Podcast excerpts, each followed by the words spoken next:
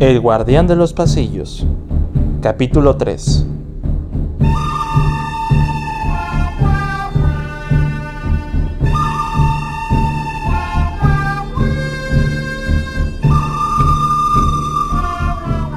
Parecía un enfrentamiento del viejo oeste, cara a cara, pero sin armas.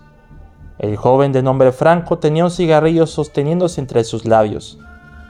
Llamaba más la atención que el extraño corte de cabello de hongo. Era más joven que Marco y Janet, quienes los observaban con extrañeza. La chica parecía reconocerlo. Marco seguía callado sin saber qué decir. Y Franco tenía una pose de vaquero desafiante. Aquel largo pasillo número 4, donde estaban rodeados de cereales y galletas de sándwich, los cuales Franco se acercó para tomar un paquete, empezando a comer el primer paquete, una vez que tiró y pisó el cigarrillo. No puedes fumar aquí, habló Marco rompiendo el silencio. Franco soltó una mirada fulminante. ¿Y luego? ¿Eres mi papá? Tampoco puedes tomar la mercancía de la empresa, dijo Janet, pero Franco volvió a ser desafiante. Me vale madre. ¿Qué es aquí, Franco? preguntó Marco. Trabajo aquí. Digo, es mi primer día en esta sucursal nueva. Vengo de la sucursal central. De ahí también vengo yo, agregó Janet. Te conozco. Te he visto. Pero no sé qué puesto te dieron en ese entonces, aunque tienes un chaleco rojo. Soy un EPE, empacador de paquetes eficiente. ¿Y eso qué quiere decir? Le preguntó Marco a Janet. Ella respondió. Es un paqueterito. Empacador. Empacador. Trabajamos en Smart. Merecemos algo de respeto laboral. Reclamó Franco. Dijiste que nos has estado vigilando. ¿Por qué? Preguntó Marco. Franco empezó a acercarse y caminar alrededor de ambos. Por dos razones. La primera razón es porque he estado escuchando todo el desmadre que están haciendo. La segunda razón es porque no eres pendejo. Admiro que alguien tenga el mismo ideal que yo. Este supermercado es una montaña de entretenimiento y para ser tu primer día no pierdes el tiempo en aprovecharlo. Tu nombre es Marco Sobrevilla, ¿verdad? He visto tu expediente en el área de seguridad. Leí que eras un policía encubierto. Me agrada saber que tenemos a un hombre de acción. Todavía no entiendo por qué dejaste el trabajo. A Marco le llegaron recuerdos sobre su empleo anterior.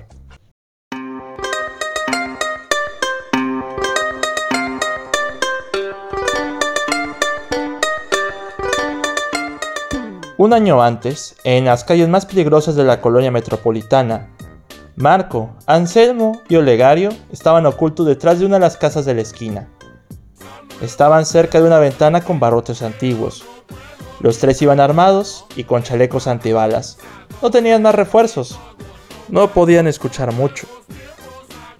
¿Seguro que aquí es el escondite del resbaloso sobre Villa? Preguntó Anselmo. Segurísimo, lo he visto entrar aquí varias veces. Podría ser su paradero definitivo. Más te vale que aquí se esconda. Y ahora que hagamos la otra vez. No podemos echarlo a perder ahora, dijo Olegario. De la nada se empezaron a escuchar balazos a través de la ventana. Los tres inexpertos policías empezaban a cubrirse, aun cuando las balas no iban hacia ellos. Pareciera ser una negociación que salió mal. Ya empezaron las broncas, hay que entrar. Antes de que salgan, y se pongan locos, dijo Marco impaciente. ¿No crees que hay que llamar a más unidades? ¿A Primitivo, a Sancho y Miguelino? Preguntó Legario. Wey, ahorita es hora de comida, andan tragando sus tacos de arrachera. Somos los únicos en la base, dijo Anselmo. Entremos ya.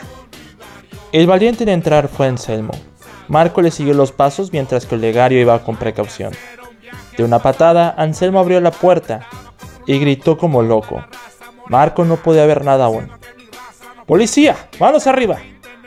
gritó Anselmo con estilo, pero no tardó más de cinco segundos para que gritara de dolor y fuera arrojado fuera de la casa con varias heridas de bala. Ya tronaron al Anselmo. Gritó Legario asustado. Marco se acercó a Anselmo, quien estaba tirado mientras que el ruido de las balas todavía se hacía presente. Tienen muchos impactos de bala, dijo Marco alterado. Tomó a Anselmo en sus brazos. Son... Ah, unas bestias, dijo Anselmo espantado. Vas a estar bien, camarada, dijo Marco inspeccionando el chaleco antibalas de su compañero. Pero notó algo raro. Un momento, no son balas lo que te dispararon, son piedritas y garbanzos.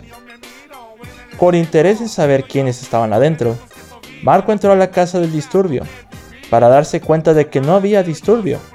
Eran niños jugando videojuegos shooter. Para colmo estaban armados con resolteras y una caja completa de piedras y garbanzos. Los niños vieron a Marco armado. El resbaloso no estaba aquí. Pero, ¿dónde está?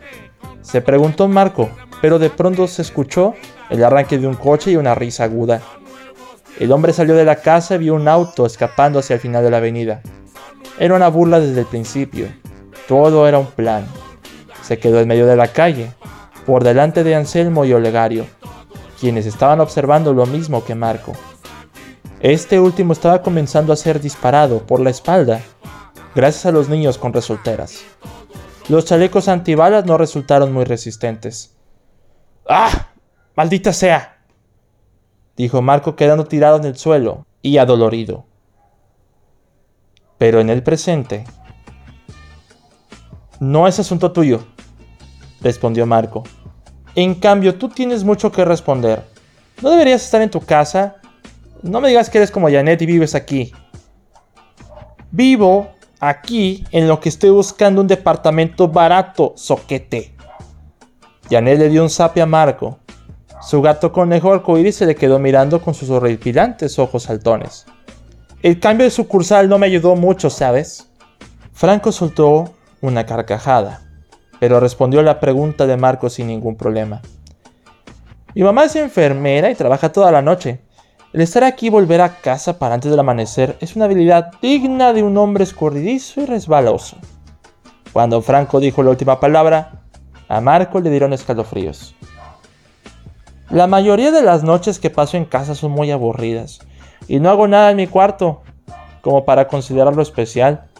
Ni siquiera tengo una rara criatura como la que tiene Janet en sus manos como para entretenerme.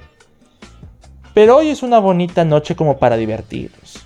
Hay que hacer algo que valga la pena estar aquí por más de 8 horas. Veamos. ¿Una fiesta? Sí, una ambiciosa fiesta que ponga inicio a una leyenda de supermercado como lo es este empleo. ¿Estás loco? Es una pésima idea si quieres que nos despidan. Dijo Janet, poniendo al gato conejo de ojos saltones en su hombro. No era la única que pensaba lo mismo. También Marco sentía que era una mala idea. Quedaban siete horas para que amaneciera y B Smart volviera a abrir sus puertas. No creo que tengas límites, Franco. No, no haremos una fiesta, dijo Marco. Pero Franco quería convencerlos de una manera que podrían aprovechar su moral prominente. Haremos un trato. Un buen trato. Tenemos un coche de explorador, el que Marco no deja de hacer desmadre, y un montacargas que puede correr bien dentro de este supermercado gigante. Haremos una carrera. Crearemos un circuito desde el área de carnes hasta la entrada del supermercado. Como eres guardia de seguridad, nadie puede entrar. Nadie puede salir.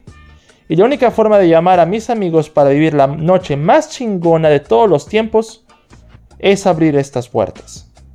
Si yo gano la carrera, llamo a mis amigos y haremos la fiesta a mi modo. Hasta ustedes están invitados porque no tengo de otra. Si Marco pudo hacer sus desmadre en las primeras dos horas de su trabajo, puedo llevarlo al máximo. De igual forma, Marco manipuló las cámaras. No solo nadie entrará ni saldrá, sino que nadie nos podrá ver.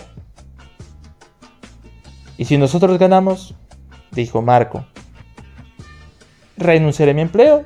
No puedo aprovechar al máximo este lugar si ustedes, par de cabrones egoístas, están presentes. Estás loco si piensas que te haremos caso para hacer esta carrera para complacerte.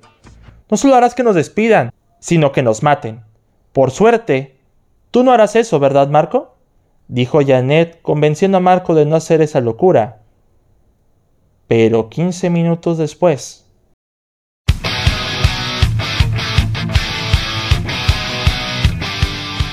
Chinga tu madre, dijo Janet desde la línea de salida. El área de carnes tenía dos caminos divididos por una vitrina de carnes premium. Encima de la vitrina, Arcoiris veía el evento desde sus ojos saltones, que reflejaban ambos competidores. Marco tenía su mando el carro de explorador y Franco tenía en su poder el montacargas. No puedo creer que hagamos esto. Con tal de que ese cabrón no haga de las suyas con una fiesta que nos liquide, dijo Marco nervioso. Además, este coche es mucho más rápido que el montacargas. No habrá oportunidad de que gane. Franco ya estaba preparando el montacargas para dar comienzo a la carrera, pero para dar la señal de inicio, alguien tenía que bajar para hacerlo. Con una mirada que pareció dar una orden, Franco hizo que Janet bajara del coche de explorador para ponerse entre ellos y alzar los brazos para dar la señal de arranque. Lo hacía recañadientes, murmurando en el proceso. No, no, puedo creer que haga esto. Descuida, cuando haga la señal sube rápidamente al coche y juntos lo derrotaremos, dijo Marco. Hablas demasiado sobre Villa, desafió Franco, pero ya tardaban demasiado por lo que Janet pensó que era momento para dar comienzo a uno de los momentos más locos que vivirán su vida. Marco y Franco ya estaban listos. En sus marcas, listos, fuera.